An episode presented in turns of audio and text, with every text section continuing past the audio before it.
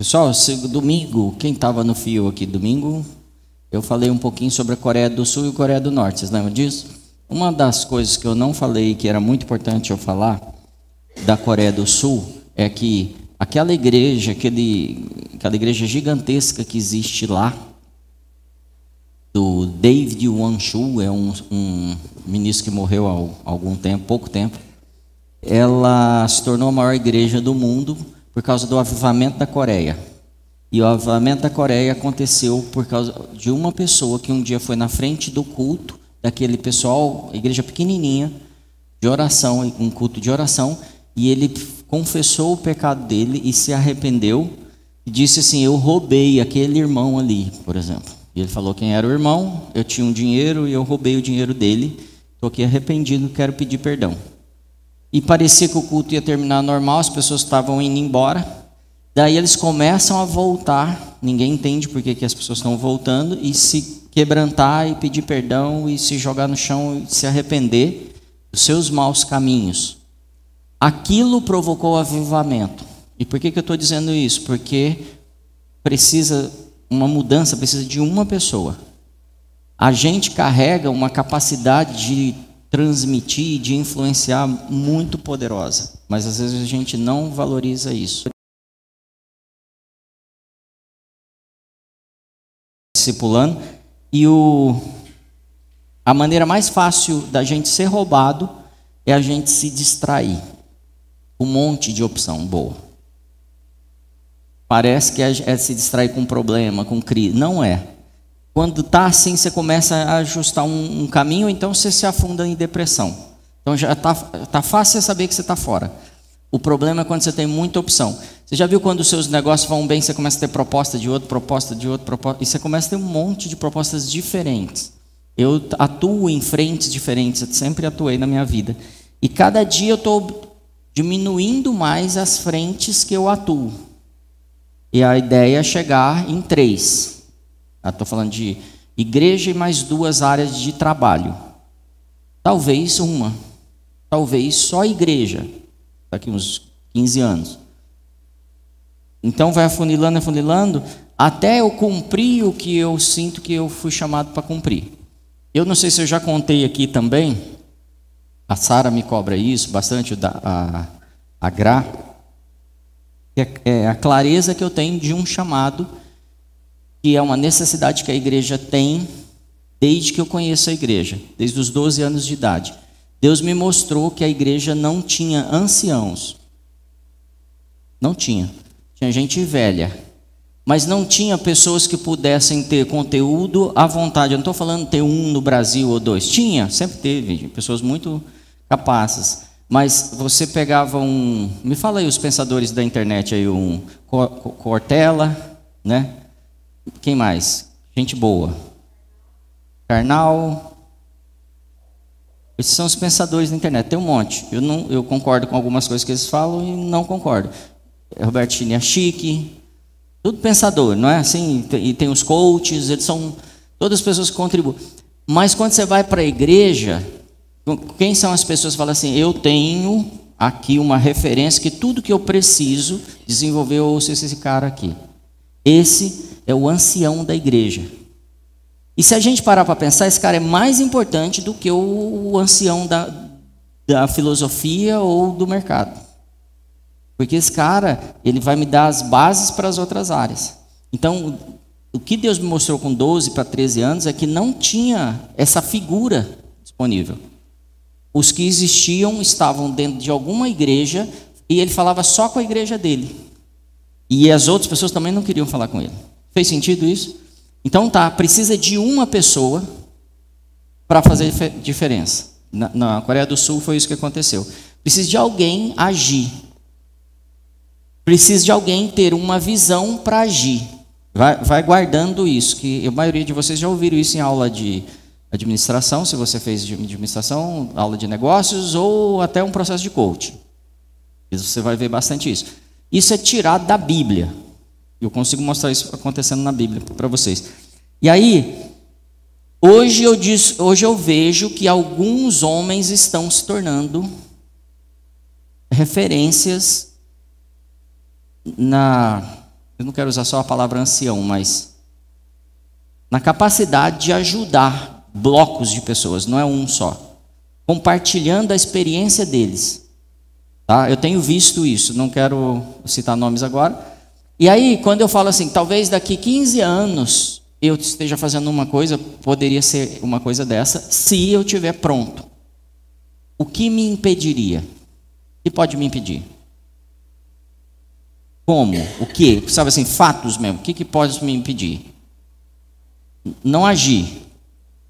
Para eu chegar nesse ponto, o que, que eu deveria fazer então? Para eu me tornar um ancião dentro do Just? Ter cabelo branco? Crescimento? Você está me zoando? Ah. Conhecimento. Como adquire conhecimento? Estudando. Então, para eu ser um ancião, as pessoas vão esperar que eu tenha algum conhecimento. Sim ou não? Mas e se eu me tornar um ancião só porque eu estou aqui, e o tempo passou e eu sou mais velho e todo mundo, ah, ele é o mais velho, tem que ouvir ele. Me faz. Não, né? Não faz. Isso. Mas às vezes a tradição me faz ter essa pessoa como uma referência porque ela está ali há tanto tempo e ela tem muitas respostas porque tem um conhecimento empírico, mas ela não se desenvolveu em tudo que poderia.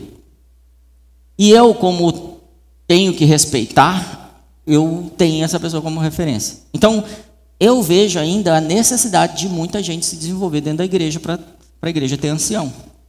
Vejo mesmo. E aí eu vou ser muito sincero com você. Se você está numa igreja que não tem ancião, a igreja ainda não está pronta.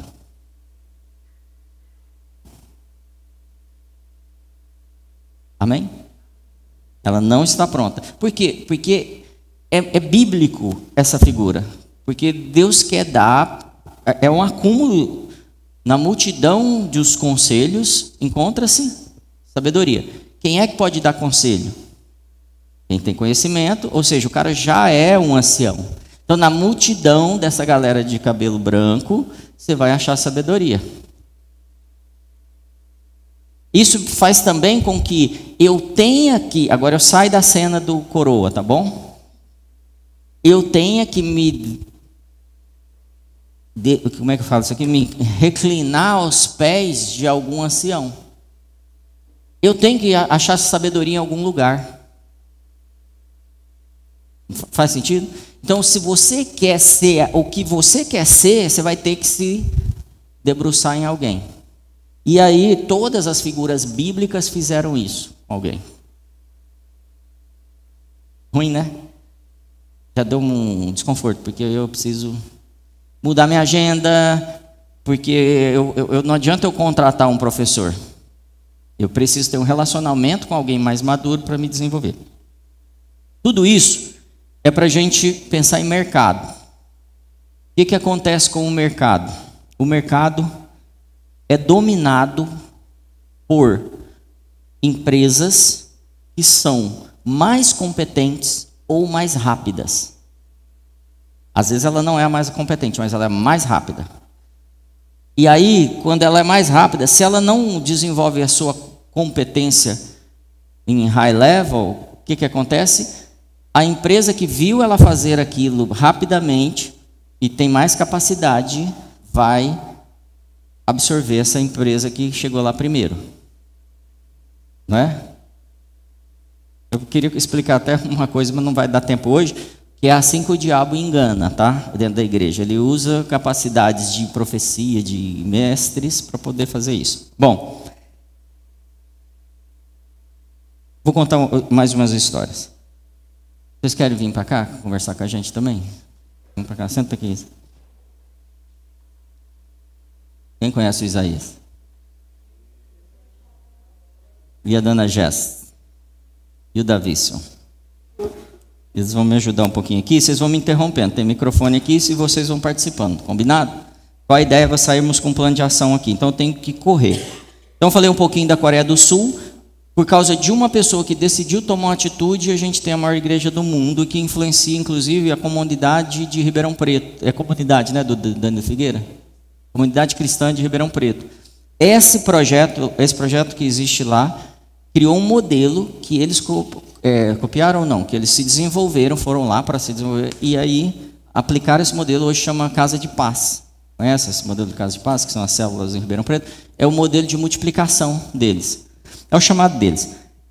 É, e como e que outros cases a gente tem de desenvolvimento para tomada de território, para eu alcançar a visão que eu quero? Quem foi que quem é que conhece uma história? Todo mundo aqui deve conhecer de um cara que teve uma ideia, inovou e se destacou e se tornou de repente referência naquele segmento. Você deve conhecer algum. Desde uma manicure, um vendedor de pipoca, tem pessoas milionárias vendendo pipoca, até um Elon Musk, não é? Mas vamos falar de países. A Grã-Bretanha, Grã-Bretanha, ela se tornou um império mundial quando eles perceberam que o mundo precisava de roupa íntima. O mundo funcionava assim: a roupa íntima era feita de linho. Então era muito desconfortável e só algumas pessoas tinham por ela dificuldade de se produzir linho. Quem produzia muito tecido? A China e a Índia. E aí eles falam, a gente precisa achar uma solução para essa necessidade do mundo. E aí eles começaram a criar máquinas que produzia tecido.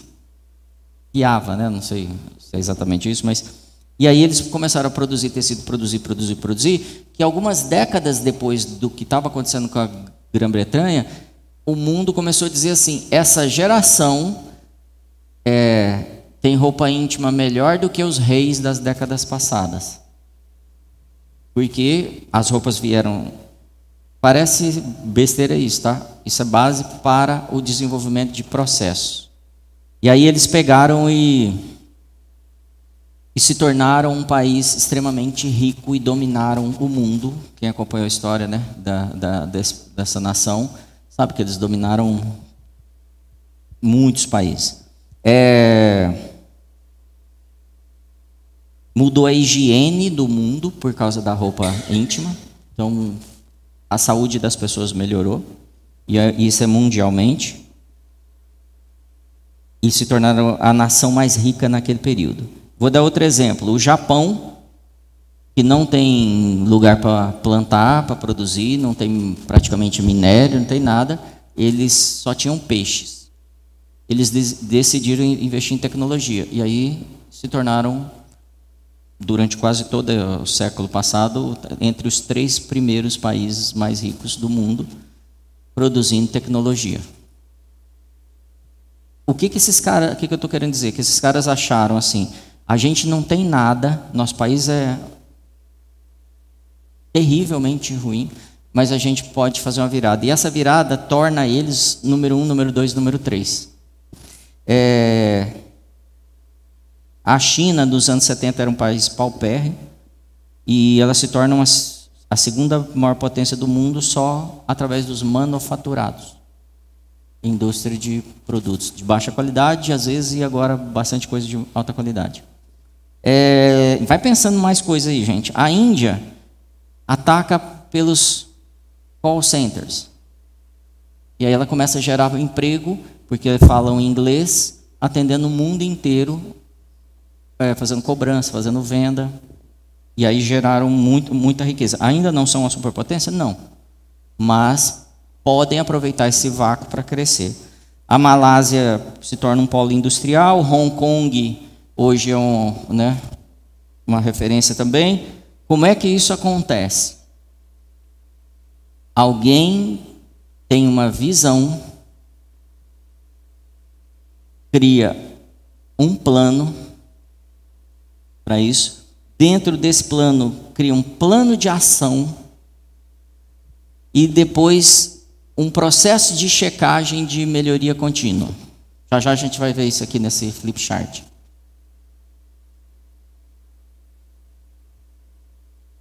Se você é mulher e está pensando em casar, namorar, seja lá o que for, e o seu pretendente não tem uma visão, não namore.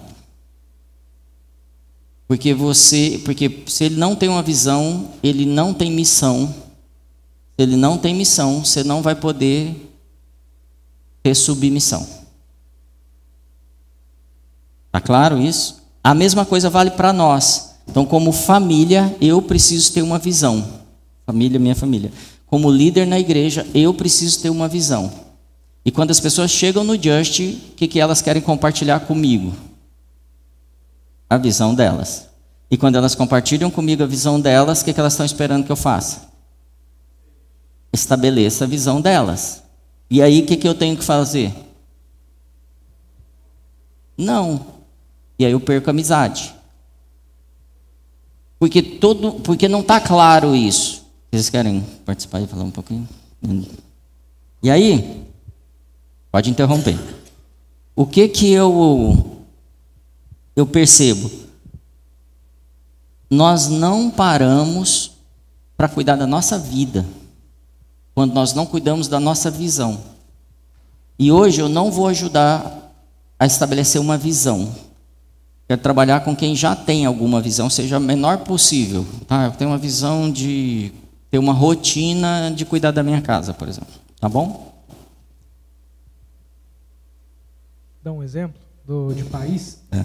É, que eu acho que encaixa perfeitamente nisso que você falou, de você cuidar da sua visão. Uhum. É, a Espanha, num, num, determinado momento, perto desse momento que, é, que, que a Grã-Bretanha estava se consolidando, na verdade um pouco antes, na área têxtil, a Espanha ela se expandiu no mundo, enriqueceu, fez seu império através das rotas de comércio. Então, basicamente, o que eles não tinham necessariamente o que eles comercializavam dentro da própria Espanha, mas eles buscavam tempero na China, é, buscavam, enfim, coisas de vários lugares para poder comercializar é, em vários lugares também. É, e isso se deu na época, por exemplo, que passa o filme Piratas do Caribe. Tanto que em algum, alguns pedaços eles usam desse momento da história para mostrar as disputas tal. Mas os caras eles tinham uma visão tão apurada do modelo de negócio deles que podia ter a companhia das Índias Orientais, do país tal, do país tal. Do... Não importa, eles iam seguir fazendo aquilo e era aquele o, o lugar deles de, de trabalho, de desenvolvimento. Tanto que eles expandiram o império para N lugares no mundo, colonizaram quase a América inteira com foco na expansão comercial que eles tinham como, como nação. Né? Então, é uma visão puramente comercial que eles tinham nessa época, faz bastante tempo, mas a visão já estava aplicada ali. Né? A Holanda veio tentar tirar partes do território da Espanha. Não é simplesmente por ser território. Era o negócio que eles precisavam daquele lugar para que a visão do negócio da Holanda pudesse seguir. Então, é, é, muito importante a gente cuidar de fato da nossa visão e entender o que, que eu quero, aonde eu quero chegar, o que, que eu preciso para que isso aconteça. E a gente está falando de um case de 1700 e, e bolinha. Né? Vamos ver o que, que a gente consegue fazer hoje com tanta tecnologia e ferramenta para se desenvolver. Né, Jess? Só que você tem que ligar o microfone.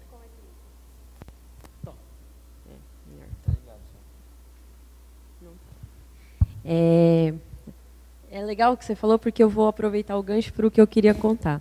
Todos vocês aqui conhecem a, a empresa Suzano? Papel? Celulose? É, eu participei do time estratégico da Suzano uns anos atrás, 2014, 2015, e a gente tem um problema muito grande na Índia e na, e na China, que a gente tem uma superpopulação, e eles não culturalmente, eles não utilizam ainda o papel higiênico. E a gente está falando de 2014 e 2015, tá? É, falando de visão, a Suzano viu que dentro do processo de fazer a celulose, que é a matéria-prima do papel, é, eles tinham uma perda no processo de um material chamado ticho. E desse material que eles jogavam fora, eles perceberam que eles poderiam produzir papel higiênico, que na época eles não produziam papel higiênico. Eles produziam só celulose e papel para livros, folha sulfite, o papel ceninha que a gente conhece. E a visão que, de negócio que a Suzano teve foi: eu sou uma das maiores exportadoras de celulose do mundo. Em celulose de eucalipto era maior. É, eu vou entrar nesse mercado de papel higiênico. Mas eu não vou entrar nesse mercado de papel higiênico só no Brasil. E aí a gente fez todo um estudo onde a gente viu a curva de crescimento que esse negócio teria, tanto na China quanto na Índia. E o mais interessante de tudo é que foi uma visão, uma ideia, um insight de uma parte do processo que era perdida, que era simplesmente jogada fora. E a gente está falando de uma empresa que tem é, quase 100 anos. Então, é muito importante a gente olhar, né, a, a ter uma visão, e a gente está sempre se perguntando se a visão que a gente tem é a melhor visão que a gente tem. Né? Isso se aplica para tudo, para os negócios, para a nossa vida. Eu trouxe esse exemplo porque, enquanto vocês estavam falando, eu lembrei. E a Suzana está se tornando referência nesses mercados de tixo. Né? Virou uma unidade de negócio gigantesca dentro deles. Pessoal, Semana passada, agora eu quero consolidar tudo isso que a gente está falando aqui. Do que, que a gente falou semana passada aqui? Quem estava aqui, o que, que lembra?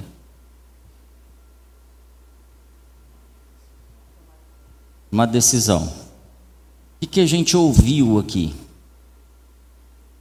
O pessoal é, compartilhou com a gente.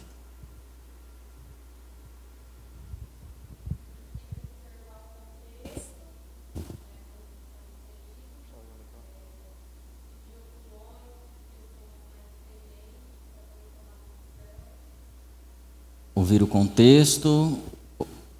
Tá ligado? Não tá? Tem outra aí.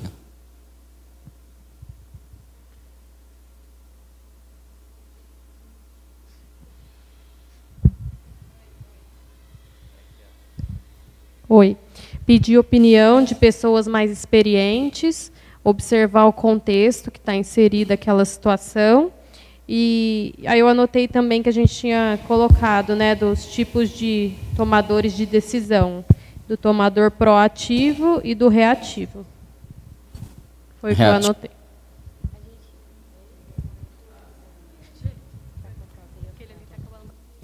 É pouco. Não tá bom. Opa, atravessar aí. O que mais, gente? O que, que a gente Aonde está o problema? O que, que me impede de ter uma visão? Olhando para o que a gente aprendeu semana passada. A influência. A referência que eu tenho é influência. A influência gera o quê? Uma mentalidade. Então, a gente aprendeu também que quando eu tenho um, um, um pensamento, pode ser um, um pensamento limitante, eu devo analisar qual é a origem disso. O que, que, tá, que causou isso? E aí eu quero provocar vocês num ponto. Existe um mundo lindo de ficar filosofando em cima de pensamentos, ideias e soluções que a gente está amando viver isso na internet. Como eu sei disso? Porque todo mundo gosta de comentar a rede social. E comenta, e comenta, e comenta. Todo mundo se tornou especialista em tudo. E na verdade a gente não se desenvolve em nada. Por quê? Porque a gente não tem ou foco ou visão. Elas vão se encontrar, essas duas palavras. Mas eu não tenho visão. Então eu, eu, sou, eu sou, tudo. E eu, e eu começo a achar que eu sou capaz de ter tudo, todas as informações.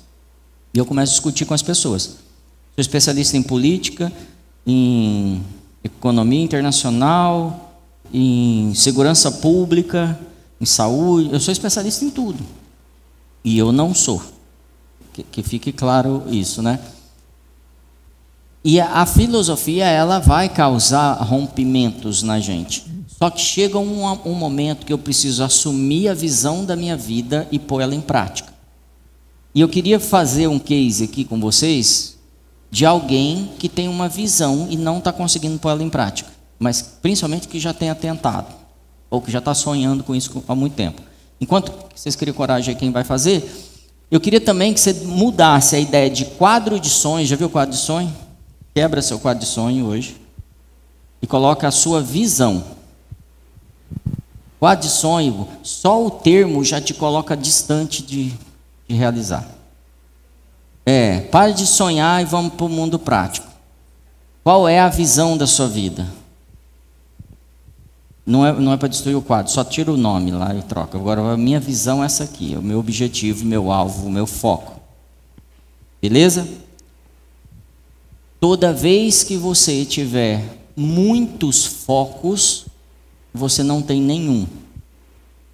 É impossível. O ser humano não pode ter vários focos, pelo menos no mesmo período. Dizem que a mulher faz um monte de coisa ao mesmo tempo.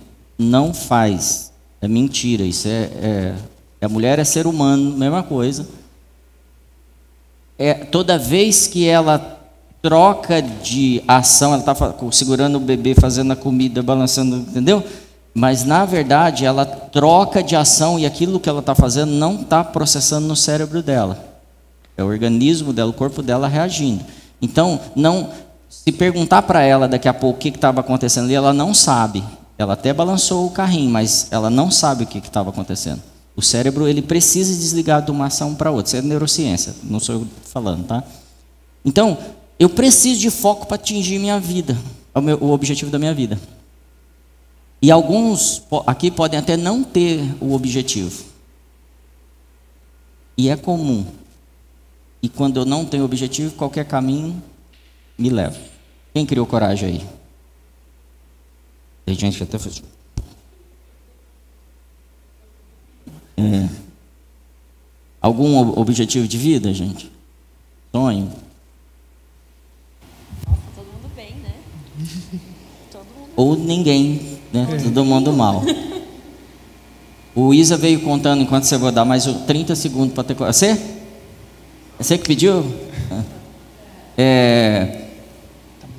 O Isa estava contando uma história assim: um piloto vai sair com um avião pequeno para chegar em outro lugar e ele abastece o avião e ele tem lá um ponteiro de combustível mostrando. Só que no caso de pilotar um avião, são muitas variáveis que podem te fazer gastar mais ou gastar menos. Então ele calcula o quanto ele precisa de combustível para chegar lá no, no outro aeroporto. Só que de repente ele não pode pousar. E ele tem que ir para outro aeroporto. Então são tantas variáveis que às vezes a gente fica acreditando que tem um odômetro ali me mostrando, e eu acredito nele, minha vida é levada a isso, e esse odômetro chama é, rotina. E eu acho que sempre vai dar certo. Por isso que eu gasto mais no cartão do que devia. Sempre vai dar certo, porque não vai acabar o combustível até lá.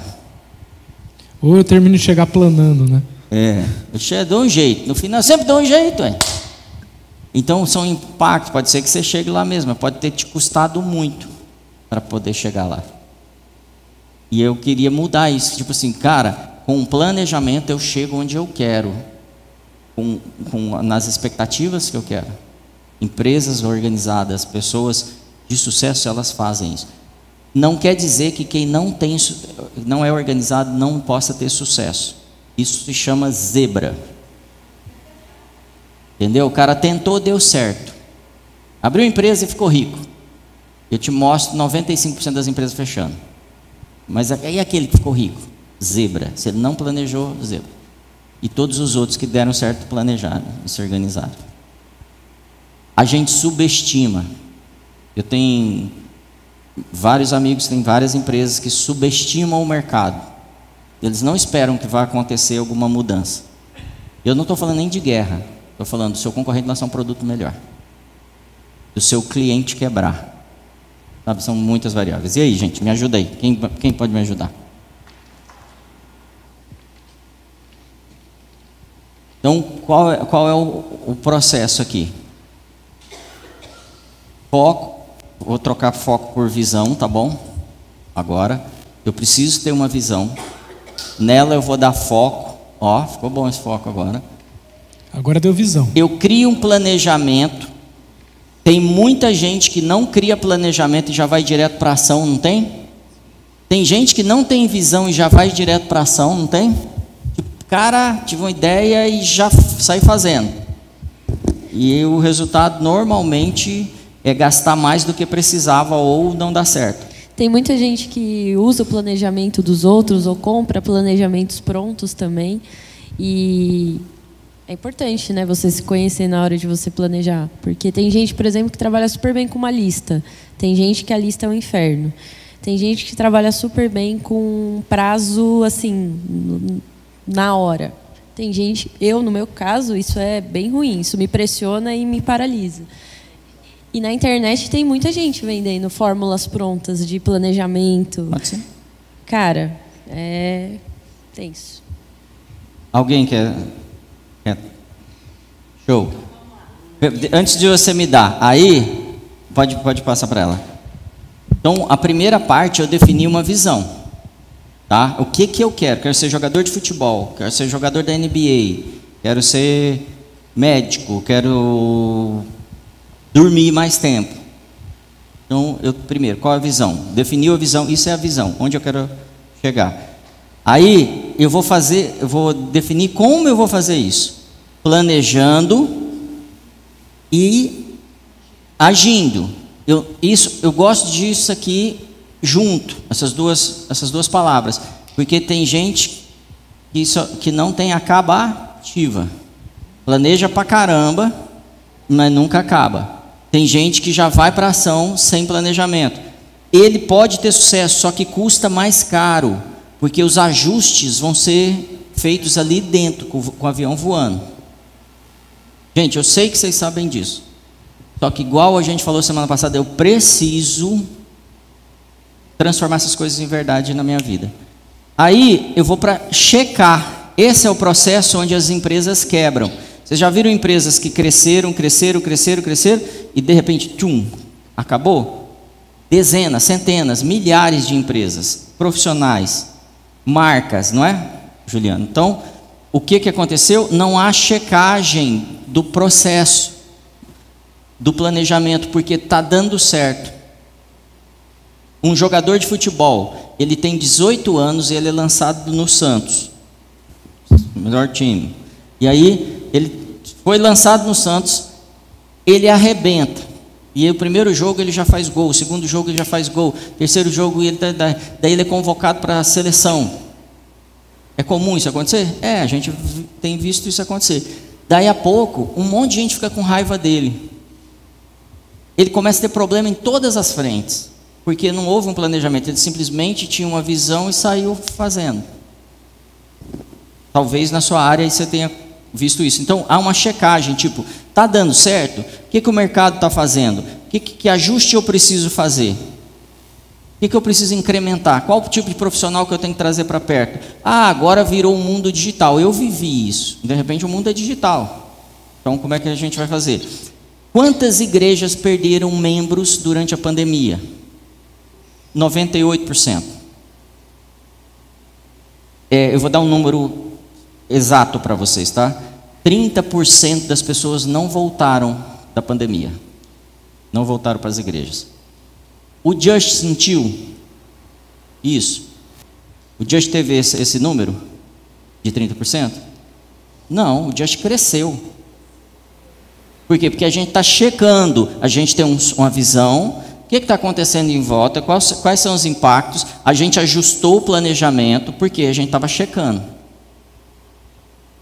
Não é porque você está ganhando um contra-cheque top que isso é para sempre, se você não fizer as checagens, porque o mercado muda, o gerente muda, o dono muda, a empresa muda, o mercado, o produto muda.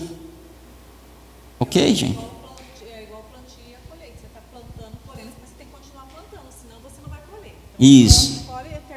Isso, e tem ano que chove mais, tem ano que chove menos. Então você pega uma década que chove bem, e tá sempre o esforço que você tem para plantar é aquele, só que mudou. E aí o que, que eu vou falar? Estou debaixo de maldição. Meu pastor não ora por mim. Mas não, não, é só o mercado que mudou, parou de chover. A, a, o leite ficou mais caro, a, a carne ficou mais cara, tudo ficou mais caro. Ah, teve guerra. Eu vou dar mais um exemplo de, de cosmovisão para vocês. Vocês viveram a maior era de paz do, da história da humanidade. nunca existiu uma era que não tivesse guerras igual a que vocês viveram até agora. O mundo está voltando ao normal agora com guerras e, e todo esse barulhão. Por quê? Porque uma superpotência que foi os Estados Unidos botou paz no mundo. Todo mundo tinha medo. Então todo mundo ficou quietinho, ninguém. Só que com a fraqueza da liderança dos Estados Unidos, a Rússia criou coragem, a China está vindo. Então a gente vai, vai voltar ao que era o mundo antes. Por isso que houveram superguerras. Antes dessas superguerras, sempre teve guerra, todo mundo matando todo mundo. Essa é a história do mundo. Ok? Uma base apocalíptica aí para você. Então, fase de checagem, e aí sim eu posso falar de resultado. Fechou, gente? Então vamos para plano de ação. Você vai falar. É, vou pôr o resultado aqui de novo, ok? Vai falar, Gi? Pode.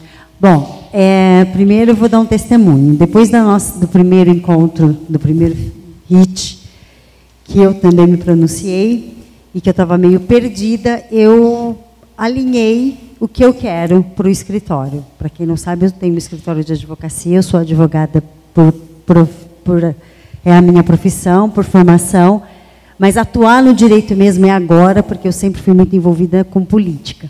Então, na época, eu ainda comentei, há três semanas atrás, que não é tanto tempo assim, que eu estava meio perdida, porque muitas coisas estavam acontecendo e estava me tirando um pouco do foco que eu tinha. O meu foco sempre foi trabalhar com SG quando eu voltei a atuar no direito. Eu falei, é isso que eu quero, eu quero ser referência nessas três siglas. ESG. Isso. E aí, depois do nosso primeiro encontro, porque direito de família também estava me puxando muito, estava aparecendo demais para mim. Tá. Aí eu falei, não, não quero. E aí, a partir do momento que eu falei, não quero, eu falei, aí as coisas voltaram a acontecer e tem aparecido muitos contratos muito nessa área que eu quero, que é de consultoria. É preventivo, consultivo e não litigioso. Legal. Né? Então, essa é a minha visão hoje. Me- é me ter o melhor escritório de É. consultoria em ESG. Melhor. Opa. Escritório ESG, ok? Isso. Ela quer ter o melhor escritório em consultoria de SG. Ok, gente? Quando? Em cinco anos, o meu nome vai ser o nome. Então, eu posso pôr cinco anos aqui? Pode. No melhor escritório? Daqui cinco anos vai ser quando? 2027. 2027. Legal. Você está aqui. Vou pôr um pouquinho mais para baixo. Você está aqui. 2000 e 27. agora 2022. Ah, não, 22, é. Tá fácil. É só abrir um escritório. Não. Só já é o melhor, já abre o melhor. O escritório já está aberto. Né? E ele já é o melhor. O melhor para mim, mas vai ser melhor ainda. Para quem? Para todo mundo que sou falar de ESG vai lembrar de mim. Top. Então, Então, você tá. quer ser reconhecida O que- como o melhor escritório. Começa a pensar em 2027 para trás. O que, que você tem que ter feito aqui um pouquinho antes para ter se tornado? Você não se tornou ainda, é 2026. O que está acontecendo aqui? Primeiro passo eu comecei. Não, primeiro não. O último passo. O último passo. É. Aqui Engenharia você está em reversa. 2026, você está chegando lá. O que está acontecendo ali? Qual é o, o último passo para ser? Que passo você vai ter dado aqui em 2026 para faltar só um passo? Eita, ainda não pensei nisso. Aí vem o planejamento, né? Ainda não pensei nisso. Vamos ajudar? Dá uma ideia maior. O que, que um escritório de SG faz? O que quem ele atende? Rapidamente. Bom, a, a minha intenção, a minha ideia, na verdade eu já estou estudando muito sobre isso, mas também usando de toda a experiência que eu tenho em política pública, porque eu acredito que eh, eu só conseguirei atingir essa minha visão, esse meu objetivo eh, com conhecimento. Não, né? vamos- e com efetividade Vamos naquilo que eu vou caminho. oferecer. O que que um escritório de SG Ah, top tá. da galáxia aí, faz? O que, ele, que faz? ele faz? Ele vai prestar consultoria e assessoria a empresas, até mesmo entes públicos e terceiro setor, é, com- Oferecendo o quê? oferecendo é uma, uma, um- a implantação de uma agenda de práticas ESG. É isso que eu quero. Define ESG para a galera aí. ESG são três siglas em, em inglês, que significa o E de ambiental, o S de social e o G de governança. Eu, particularmente, vejo o ESG como uma nova responsabilidade social, é assim que eu traduzo. Só Ah. que uma responsabilidade social sem máscaras, sem greenwashing, e sim com efetividade e resultado, realmente causando, trazendo impacto para a sociedade, para o meio onde a empresa ou o poder ou o ente Tá bom. público esteja Então nós vamos inserido. usar o- essa sua definição. Gente, a gente vai montar o melhor escritório de responsabilidade social do mundo. Em 2026, o que, que ela tem que estar fazendo? Existe algum prêmio mundial dos melhores É. escritórios que você poderia ganhar para aí sim considerar que foi que atingir legal essa essa meta? pergunta. Não, não, na verdade não. Mas eu quero que os meus clientes, na verdade, assim, a intenção é que os meus clientes sejam certificados todos como empresas ou poder ou entes públicos é, com selos de ESG de referência. Existe a certificação ESG já, mas não tem para o melhor escritório. A partir do momento que os meus clientes estejam certificados como os melhores, isso vai refletir no escritório. Tá bom. Então, em 2026, quem são as empresas que estão sendo certificadas com o selo mundial? 2000, os meus clientes, Quem lógico. são eles? Quem são eles? É. Nossa, ainda não pensei nisso. Bom, vamos lá. Porque eles têm que estar bombando, você tem que saber quem é. Aqui você Sim, tem que saber sim, quem é já. sim. Porque aqui você vai definir como você vai chegar nele. E como você vai fazer ele primeiro, como eu vou abordar esse cliente, como eu vou trazer essa conta, como eu vou desenvolvê-lo, onde eu vou colocar, ele vai ganhar o título e aí eu sou o melhor escritório. É isso aí. Entenderam? Sim. Mas eu- se eu faço daqui, eu, eu pulo um monte de coisa. Da- de frente para trás, de trás para frente, eu, eu me obrigo. Por exemplo, vamos só dar uma pausinha. Faz de conta que ela quer ter um best-seller. Vou facilitar, porque o, o segmento dela é um pouquinho mais difícil, a gente vai retomar. Quero, em 2027, ter um best-seller mundial. Um livro top New York Times, premiado. O que, que, que eu tenho que fazer em 2026? Ter vendido muito livro. Então, o que está acontecendo comigo? Eu estou dando, por exemplo, palestras. Concorda? Porque senão o livro não vai ser conhecido e eu, eu já estou vendendo muito livro e já sou convidado para dar palestra. Então, antes de dar palestra, o que, que deveria acontecer comigo? Se prepara. Como? Não, aqui, primeiro. é, Eu já, eu já deveria ter o livro? O livro já deveria estar vendendo? Vai pensando, que passo seria antes de eu dar palestra? Eu tenho que ter saído no New York Times. Em grandes, em grandes referências. Isso. de, eh, Vamos dizer que essa palestra é no TED, ok? Aqui eu tenho que estar no New York Times. Para eu estar no New York Times, o que, que eu preciso fazer? Meu livro está Entre os melhores, entre os primeiros, como? mais vendidos. Como eu chego lá? Ser um dos mais vendidos dos Estados Unidos, que é o que eles fazem na Então eu lista. preciso que o meu livro seja vendido no EUA. Então ele tem que estar em que idioma? Inglês. Então eu já tenho que ter traduzido o livro para o inglês. E Porque é, é- isso aqui é- é- parece que eu já sou. Ah, é fácil. Não, eu preciso entender cada passo. Para eu ter feito o livro em inglês, o que, que eu já tenho que ter? Uma editora americana. Tem um passo aí também que é qual é o último da lista do New York Times, o número vendido de livros, que é o número que você tem que bater Isso. Para eu estar aqui, um passo antes aqui. Qual é o número? de livros vendidos. Isso, livros Mínimo. vendidos. Pensa no seu negócio, porque aqui é mais fácil de ilustrar, porque todo mundo eh, navega na, no- na literatura. Então, aí eu já tenho uma editora nos Estados Unidos. Como eu faço? O que, que eu tenho que ter antes de ter uma editora nos Estados Unidos? Eu não sei se é agora, não. É.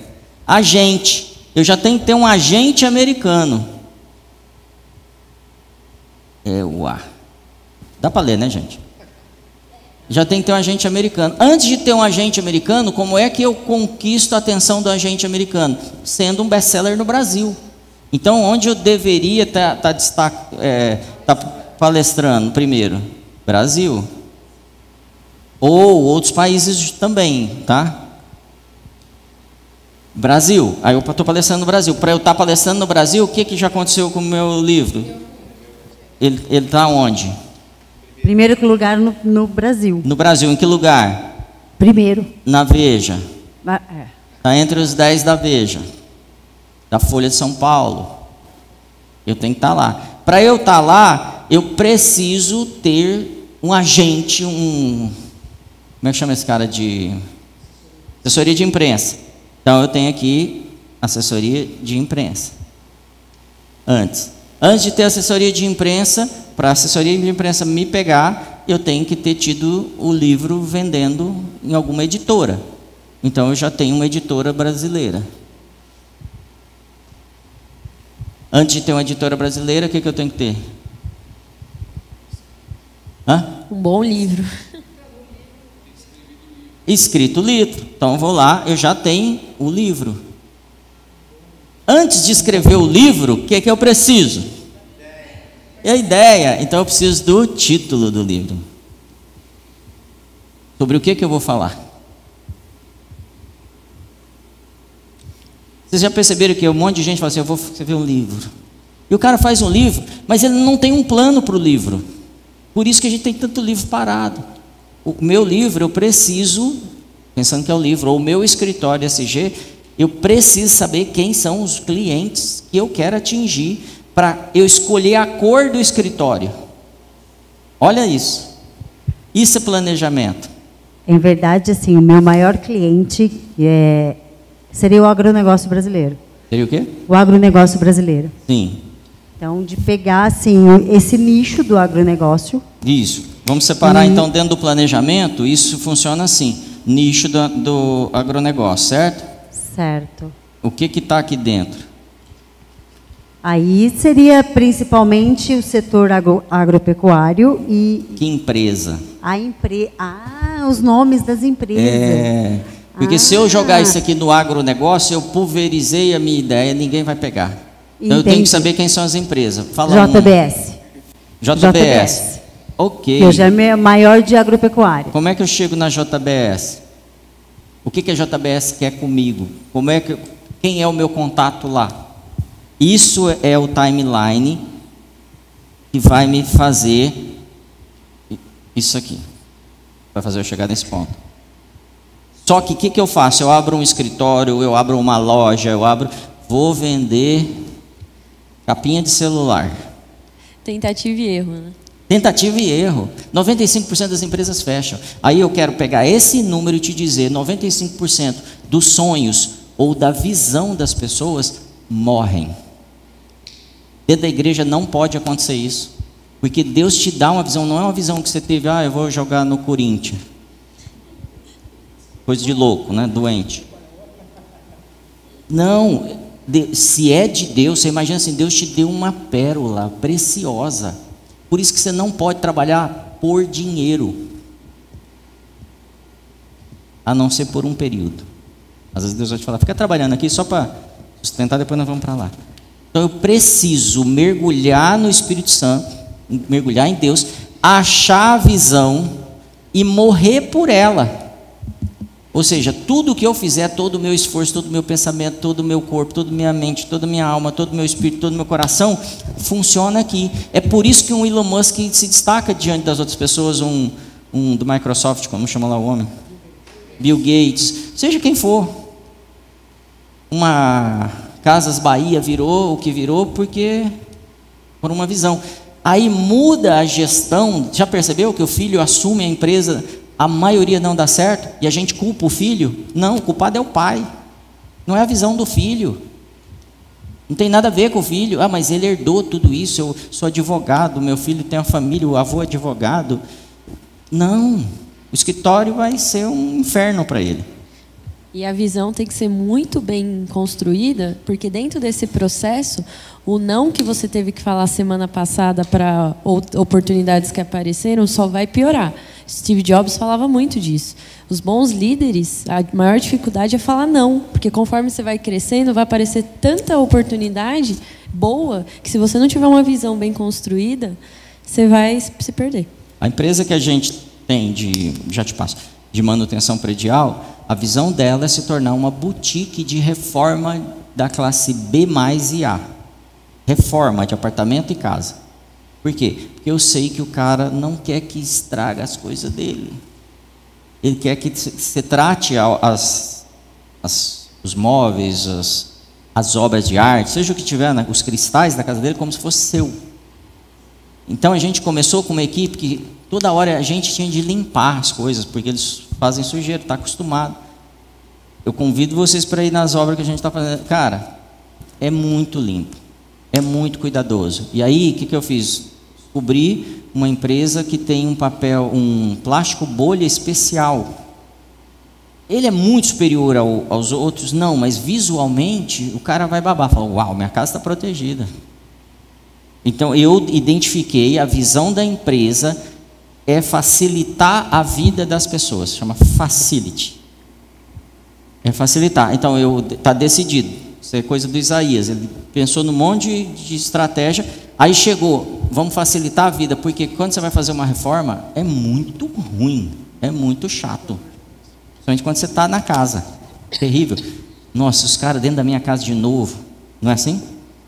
E vão ficar ali três meses normalmente. 60 dias, 15 dias, dependendo da reforma. 15 dias dentro da sua casa. O que, que você pensaria,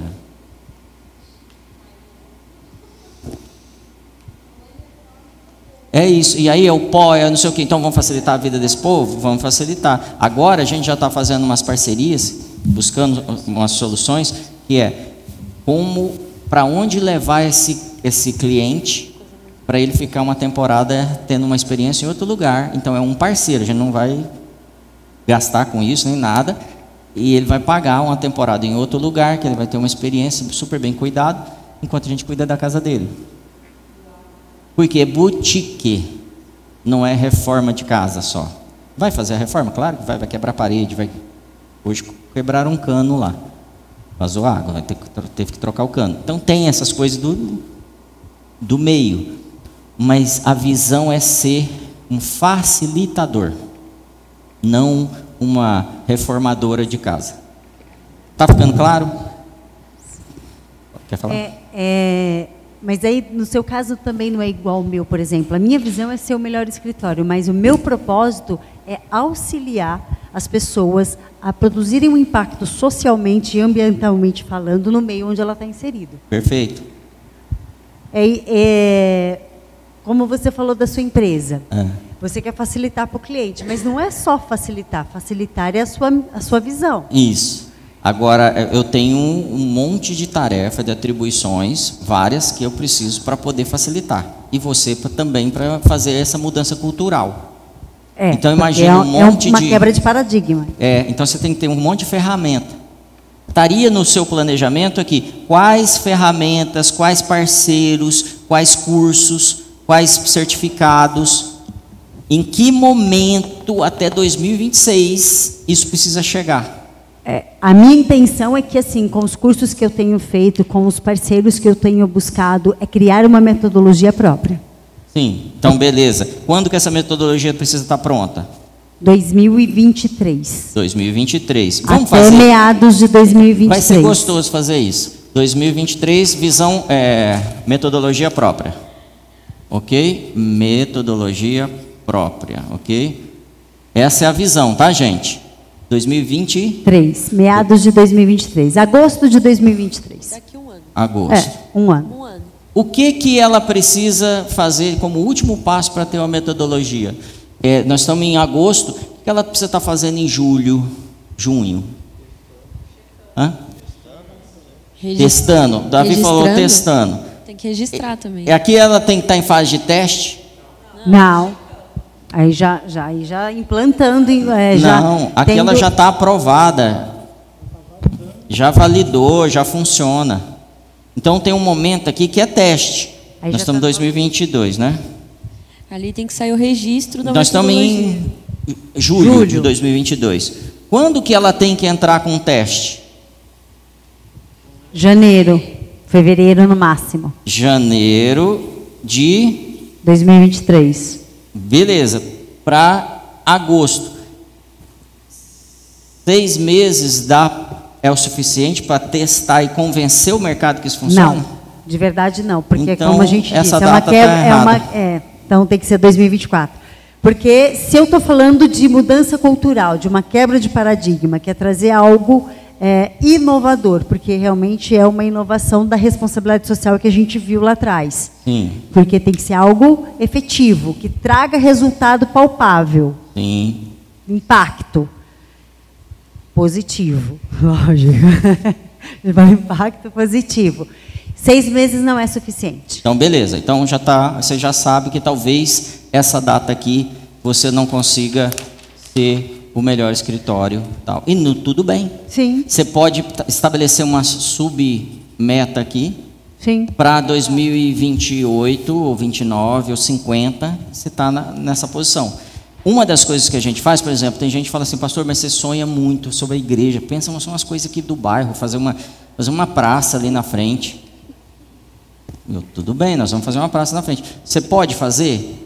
Não, eu não, né? Eu tô, tenho outras coisas para fazer. Então, enquanto eu não tenho gente para cuidar da praça, eu preciso olhar para a meta que eu tenho. E a gente está construindo. Como que a gente está construindo? A gente está transformando pessoas aqui e vão transformar lá fora.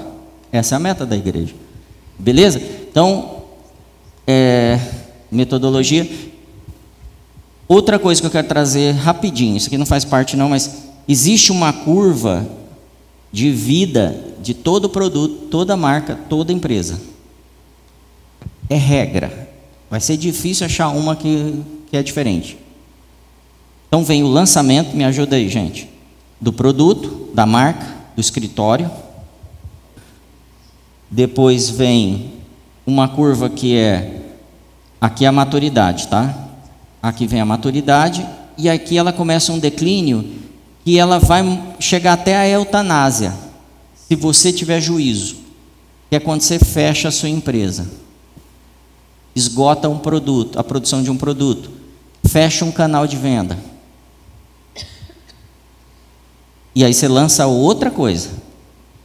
Então, se você tem consciência que todo produto, toda marca tem esse, essa curva, você já está, quando você está chegando aqui, você não está fazendo remendo, você está criando nova, no- um novo produto, um novo escritório, um novo serviço, uma nova solução.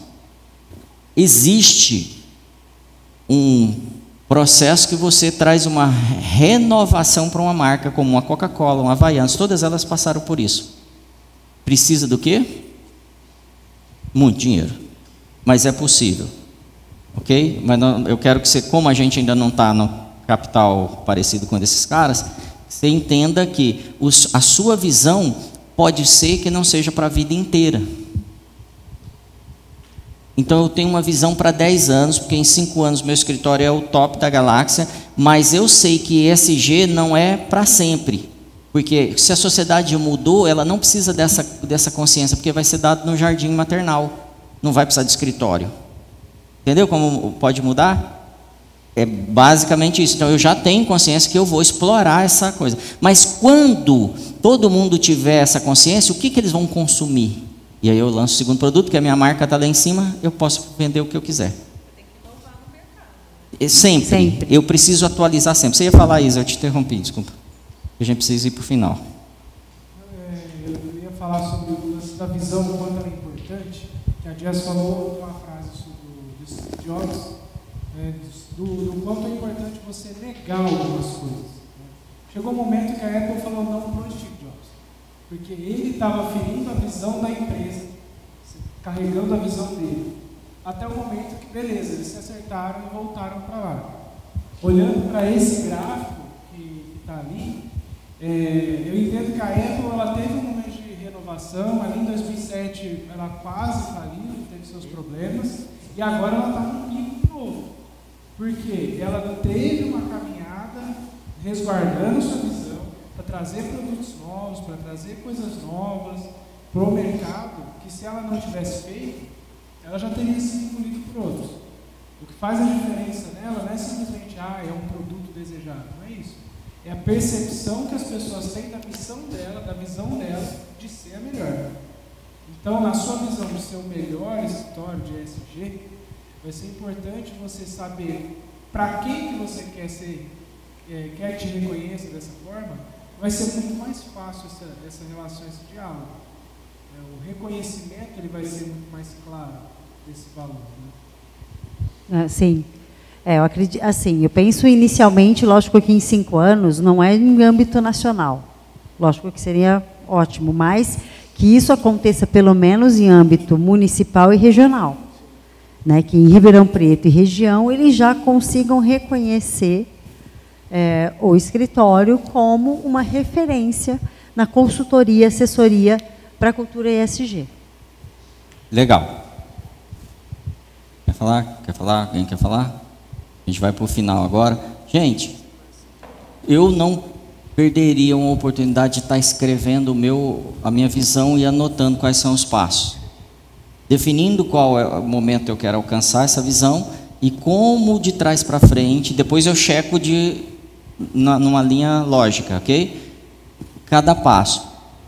Por que, que eu quis trazer isso hoje? Porque nós precisamos fazer esse exercício toda hora, porque a gente tem decisão toda hora de um monte de visãozinha. E aí alguém vai vir te falar, não, estou com uma ideia, vamos montar uma, um brechó, que vai ter crise, vai vender e tal. E aí você fala assim, legal, brechó, capacidade de produção que eu tenho em 2000 e tanto, para ter um brechó que dê dinheiro. Primeira pergunta que eu faria: quanto vende um brechó? Quanto vende um brechó? Me dá uma ideia aí. Brechó bom em Ribeirão. Não de bolsa da Gucci, mas um brechó.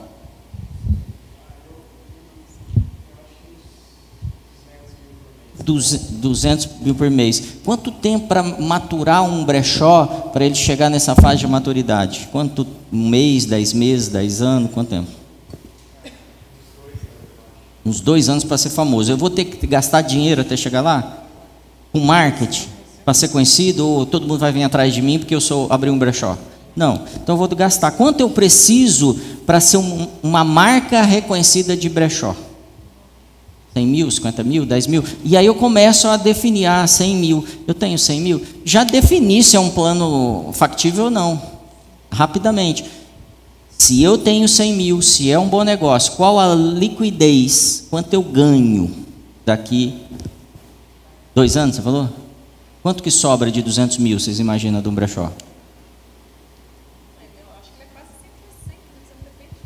Não pode. Não pode. A gente tem essa impressão, a maioria dos produtos. Mas. Sim. Te consome muito. Então, Sim. por exemplo, de 100%, 80% vai tudo em mão de obra. Os 20% vem para a administração da empresa, para você ainda arcar com as despesas administrativas e ainda tirar o seu lucro. Então, Sim. eu estou falando isso pelo ramo Sim. que eu trabalho. O ticket, a venda pode ser 100%. Pode marcar 100, 200, 300, não importa. Mas eu vou dar um exemplo de calçados. Calçado eu domino o assunto. Calçados a, se marca 2.2. Então você pegou um sapato, você multiplica 100 reais, você multiplica por 2.2, é o mínimo, 2.3, 2.4, 2.5, dependendo do Luísa Barcelos, para vocês entenderem, está marcando 2.5. Cara, o lucro é muito pequeno, o capital investido é altíssimo. Por quê? Nossa, Não é que o 2,5 para você chegar a uma média de valor na, no caso da prestação de serviço é 2,5. Isso. Então eu cheguei em 2,5 no calçado, ok? Eu tenho folha de pagamento, eu tenho aluguel ou o, custo do ponto, o investimento que eu tive para ter aquele ponto, estrutura, a manutenção, obsolescência de todos os equipamentos que eu preciso trocar eventualmente, é impostos, o produto que eu estou comprando, marketing, beleza? Sobrou 20%. Vamos falar que super resultado. Sobrou. Aí eu olho para o meu estoque, sobrou um 39 de um sapato, um 33 do outro, um 37 do outro, isso chama saldo. Agora eu vou gastar para vender esse produto abaixo do preço. Prejuízo. Então eu vou ter que ir lá nos 20% e começar a tirar dinheiro de lá. Isso é a realidade. Então, eu, por quê? Porque eu não fiz um planejamento. A maioria dos lojistas de calçado não sabem disso. E existe, existem custos que nunca vão sair do seu, do seu negócio e você não considera. E aí você precisa, ah, eu preciso fazer a grama do, da frente da minha empresa. Você não põe aquilo no, na ponta do lápis, aí você não sabe porque quebrou. Por quê? Porque não tem planejamento, não tem controle, não tem checagem. Eu queria que você trouxesse para a sua vida espiritual. Se não está dando certo, é porque está faltando a visão e está faltando o processo. Se sua vida, se toda hora que vem uma crise, você mergulha na depressão, tem, se não tem questão orgânica, amém? Você perdeu o, o jogo não tem processo na sua vida espiritual. E a Bíblia vai ser clara, porque ela vai falar assim: medita na palavra meia hora por dia. Então, se é dia e noite, ele já te deu o mapa. Todas as vezes que eu tiver uma proposta, uma decisão, um ataque, uma notícia na CBN, eu tenho que meditar na palavra. Cada vez que eu não meditei, eu causei um prejuízo que eu não medi e que eu só vou descobrir lá no fim do mês com os saldos que sobraram. Amém? Para fechar, quer falar? Quer falar? Sim, eu acho que um jeito de medir isso de maneira muito eficaz é, pode ser usado também no profissional, mas serve melhor para isso. É todos os dias quando você acordar, você vai pensar como que eu posso me aproximar de Deus, o que, que eu posso fazer e você vai pedir para ele te ajudar, para ele te dar força, falando o que você vai fazer naquele dia para se aproximar dele. E todos os dias, quando você for dormir, você vai considerar como se fosse sua morte. Então você vai colocar diante de Deus aquele dia como uma vida e falar: Deus, obrigado, pois eu te pedi e você me deu. Eu estou mais próximo de você, eu sei mais sobre você. E caso você não consiga, você não cumpra, mesmo assim o seu dia ainda vai ter um sentido, um sentido de frustração, mas é, vai ficar ali naquele dia. Um grande problema é que os nossos dias eles não são terminados e dias não terminados eles voltam para te atormentar. Então todo dia, toda noite, trate como se fosse sua morte. Você vai entregar o que você fez naquele dia para Deus e vai ou pedir perdão ou não, sempre agradecer e às vezes pedir perdão porque você não fez nada. Você jogou aquele dia, você jogou aquela vida no lixo. É isso. Legal. Vamos, vamos trazer isso por esse mapa aqui. Como eu posso me aproximar de Deus? É, como eu posso atingir minha visão? Pode ser aproximar de Deus, ok? Pode ser a minha empresa, meu escritório, pode ser o que for. É, pega isso que o Davi trouxe, tipo, como eu posso? É isso essa pergunta vai te ajudar a montar todo esse plano que a gente falou aqui. Aí, você começa a ter sabedoria de Deus, porque Ele quer você perto. Se a gente está falando de Deus. E Ele te quer com paz. Se, se você está falando de negócios, ok? Aí eu começo a fazer, executar, porque eu tenho um plano. Eu vou ilustrar, tipo assim, eu quero ser íntimo com Deus ao ponto de sentir o cheiro dele. Cheiro, no meu, no meu nariz, no, no, sentido natural. É possível? Garanto para vocês que é. Eu quero sentir o cheiro de Deus. Eu não, não quero, não é só, ah, tive uma impressão que Deus falou comigo, tive uma ideia, vou... não, eu senti o cheiro de Deus aqui. Como eu posso fazer para chegar nesse nível? Vou precisar entregar muita coisa? Pô, a primeira que eu entrego é a agenda. Porque a agenda é dele para me fazer sentir o cheiro dele. Um dia Moisés chega para Deus e fala assim: queria te ver aí, tá difícil. Eu chego, você já saiu, nós estamos nos encontrando.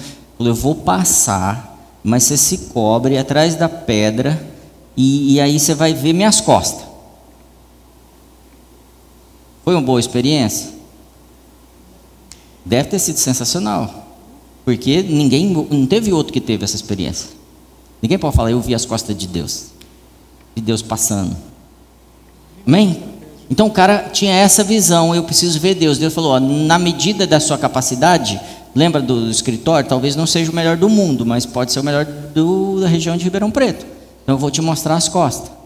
E aí Deus falou, o plano é, você vai ficar parado, esperando, escondido, atrás da pedra, com a mão no rosto. E aí eu passo. Plano. E aí eu preciso entregar minha agenda. E eu preciso, quando entrego minha agenda, fazer o, o que, que, a gente chama na corrida de Jeep de PC ponto de checagem checkpoint. No meu projeto de vida espiritual ou natural, precisa ter ponto de checagem, que são aquelas datas que a gente vinha definindo. Se um deles falha, eu ajusto, porque eu preciso chegar aqui entregando o que eu, que eu planejei. Se eu perguntar para vocês se isso é novidade, eu tenho certeza que vocês vão falar que não. E mas se eu perguntar se isso é uma prática comum na vida de vocês, eu sei que quase todos vão falar também não. Então eu tenho a verdade, mas eu fico esperando ela me libertar. Eu preciso trazer ela para a minha realidade, aí ela me faz livre. Quando ela faz parte de mim. Não é porque alguém falou que Jesus morreu que eu estou vivendo como aquele que ressuscitou, que eu estou vivendo como aquele que Jesus ressuscitou. E até sei, porque alguém me falou, mas isso não me fez livre ainda. Aqui é a mesma coisa, vida sem foco, e sem planejamento e sem agenda, não tem resultado concreto. É sorte. E tem um monte de gente comprando um monte de coisa na internet de gente que teve sorte. Eu estou dizendo que é todo mundo, tá bom? Mas tem um monte de gente comprando. Cuidado. Porque o que é o método para um não quer dizer que é o método ideal para você também. Oi? Somos únicos, cada um tem a sua individualidade, Isso. somos únicos. Então, contrate alguém que te ajude, eu não tenho condição. Então, vai lá na internet, procura o cara sério. Não, não compra qualquer coisa. O cara tem gente seríssima. Mas tem um monte de gente que copia o que aquele cara seríssimo fez e te vende como isso não te liberta. Tem uma moça que me chamou para dar mentoria. ela está no mercado financeiro. Eu dou mentoria para ela, mas não sobre finanças. Faz sentido para vocês? Eu posso copiar um monte de coisa na internet e dar um monte de fórmula para ela, mas eu não vou fazer isso. Vou falar assim, você vai chegar lá porque eu vou te ajudar a buscar informação para chegar lá. Mas eu não falo sobre finanças com você. Eu não vou estudar finanças agora, me desenvolver como expert de finanças. Mas eu te ajudo, eu sei como você pode desenvolver um método para aprender mais para vender mais, para poder chegar no resultado que você quer. Fechou até aí? Estou vendendo nada não, viu gente? Então o que, que eu queria que você fizesse agora? Eu vou contar sobre um, um fato bíblico e que você pegasse o note do seu celular e estabelecesse uma visão. Pode ser o que você já tem, o escritório, pode ser o que você quiser. Mas tem que pôr e me prometer para a semana que vem eu vou pensar em todos os passos que eu preciso para isso. Semana que vem a gente vai para uma segunda, uma última fase desse bloco. Depois a gente começa outro, tá bom? Neemias era o copeiro do rei. Ele era um escravo. Artaxerxes, né? Como é que chama o rei lá? Isso, né? E aí o que, que ele fez? Ele um dia estava triste. Muito triste. E o rei olhou para ele e falou assim: Por que, que você está triste? Por que, que seu semblante está caído? O rei não fala com um súdito, um súdito não, um escravo desse jeito, gente. O que será que fez um rei olhar para um escravo que tomava o vinho, tipo assim, se ele tivesse envenenado, ele morreria? O que que fez? Fala assim, cara, estou vendo que você está triste, o que está acontecendo com você? Não é comum, concorda? Com certeza, a excelência, o domínio que esse cara tinha sobre as, as tarefas dele e a maneira de tratar o rei. Com certeza ele promoveu alguma coisa ali no ambiente. Então ele deve ter estabelecido um processo de melhoria constante. Que é, é, me ajuda a lembrar a palavra, gente? Eu estou cansado. Melhoria contínua. Um processo e cada vez ele ia ficando melhor, porque senão outros copeiros iam ficando melhor que ele, concorda? E ele se tornou um grande destaque. O que, que ele fez?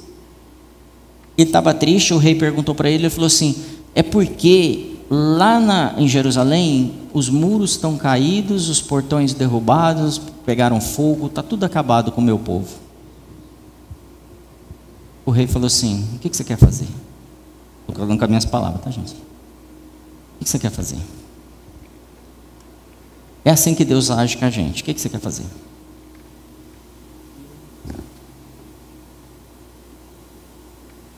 Aí ele falou assim: me libera ir lá reconstruir.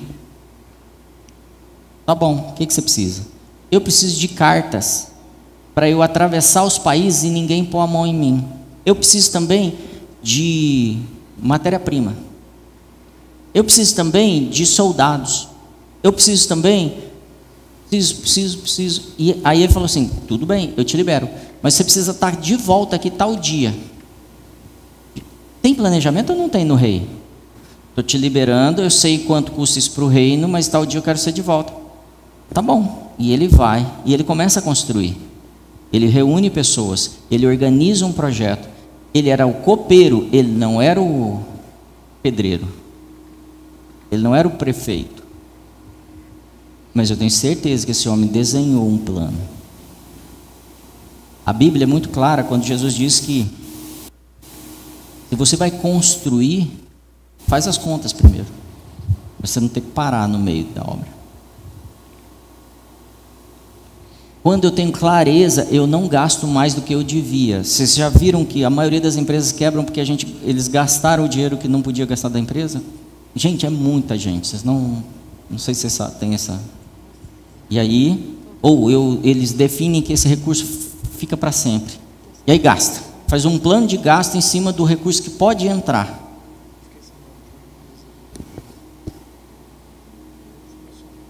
Faz um plano de um relacionamento que a pessoa não tem o recurso necessário para caminhar com você. E eu não estou falando de dinheiro, concorda? e eu faço um planejamento, eu vou estar com essa pessoa, mas ela não tem a história que precisaria ter para eu chegar na onde eu tenho que chegar.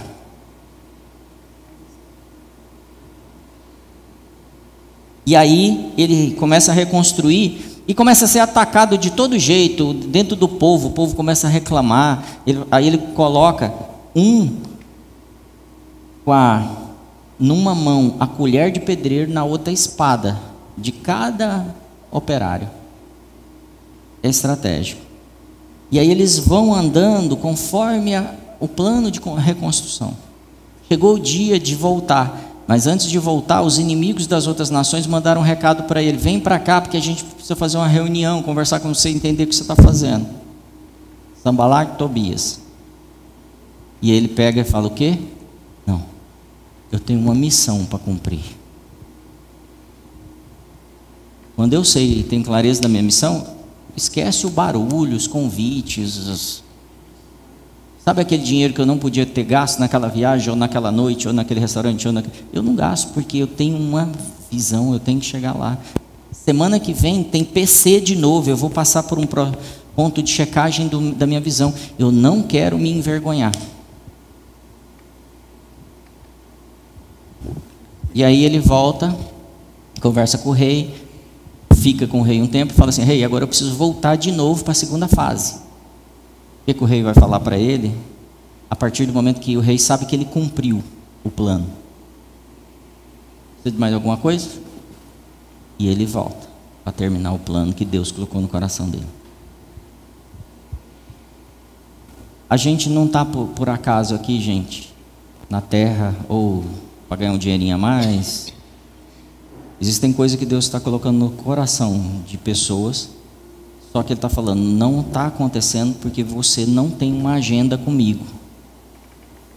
A Bíblia diz que Davi era um homem segundo. A palavra é, coração quer dizer agenda. Pode procurar as, as versões mais tradicionais, você vai ver.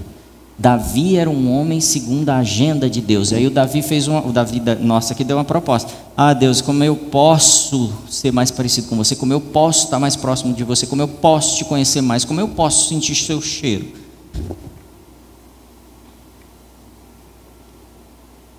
Eu queria ser abençoado nos negócios, pastor. Eu faço os negócios, mas é muito esforço. O suor do meu rosto faz eu ter sucesso, mas eu vejo que eu me desgasto.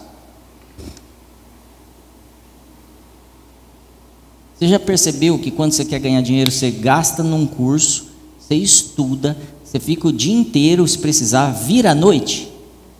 Sim ou não, gente? Aí Deus fala assim: Eu posso fazer isso assim, ó. Troca a noite comigo em vez de ficar fazendo só os cursos. Não é pra, pelo amor de Deus, não para de estudar, mas entendeu, né? Medita no que eu estou te falando dia e noite, dia e noite. Deus está falando com você? Eu sei que está. É um privilegiado. E Ele está falando: Eu quero, filho, vamos. Vamos orar? Pai, somos gratos. Porque a Sua misericórdia se renovou hoje. Nós levantamos e Sua misericórdia se renovou. Daqui a pouco nós vamos nos deitar, Senhor. Como é que a gente pode ser mais parecido contigo, mais próximo? Como é que a gente pode fazer a tua vontade aqui na terra?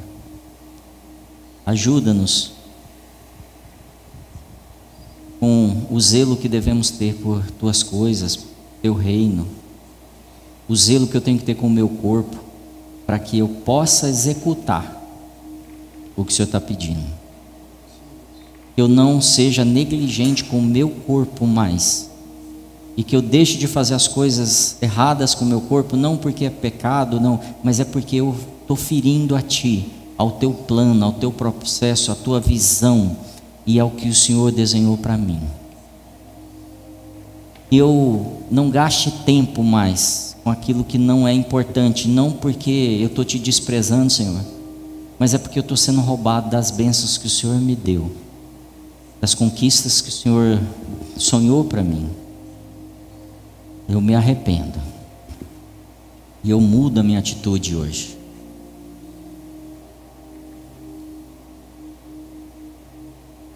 Senhor, derrama o teu favor agora sobre cada um aqui. Sobre cada um que está na internet, cada um que assistia esse vídeo em outro momento. Porque eu anseio pelo despertamento dos meus irmãos, porque eu preciso deles. Que completam a minha missão, a visão da minha vida. E eu te peço que muitos outros possam aprender isso.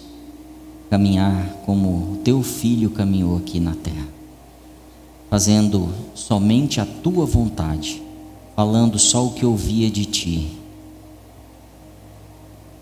E pelo sacrifício dele, em obediência a ti, abençoou todas as nações, abençoou todas as famílias e mais de dois mil anos depois, vem me abençoar aqui e abençoar os meus irmãos. Jesus, obrigado, porque o Senhor não se distraiu com a visão, com a missão que tinha. E por amor a nós, fizeste sacrifício de se entregar.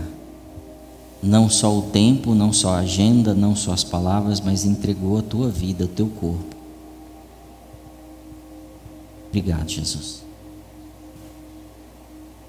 E essa unção traga despertamento e traga evolução e avanço em cada visão aqui de negócios, em cada sonho de carreira.